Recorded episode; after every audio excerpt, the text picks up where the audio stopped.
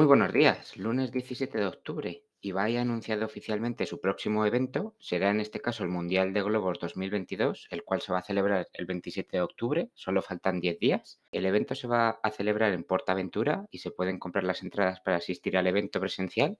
Ahora mismo quedan entradas y están a 58 euros las de adulto y a 53 euros las juniors.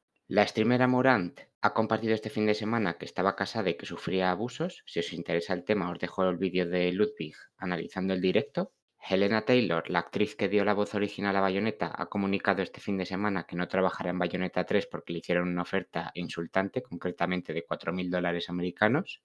La actriz además invitaba a modo de protesta a no comprar el juego y destinar ese dinero a alguna acción benéfica a modo de boicot. Este fin de semana se ha presentado la Razer Edge, una consola portátil que pretendía competir de tú a tú con Steam Deck y la Logitech G Cloud Gaming. Os cuento sus características muy resumidas. Hablamos de un dispositivo que tendrá un precio de partida de 399 dólares americanos, una pantalla AMOLED Full HD de 144 Hz, 8 GB de RAM, 128 GB de almacenamiento, una batería de 5.000 mAh, acceso a bibliotecas como por ejemplo Steam, Epic y Game Pass, entre otros, y dos modelos, uno con Wi-Fi y otro con Wi-Fi y 5G.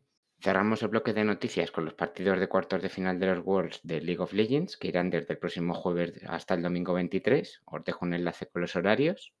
Y pasamos a los vídeos. Si estáis siguiendo la Pokémon Twitch Cup, tienes un vídeo con el homenaje a Canecro en el directo del fin de semana. También tenemos nuevo gameplay de A Tale Requiem en Ultra 8K con DLSS 2, por si quieres ver el juego a máxima potencia. Y para los amantes del terror, dos buenas noticias.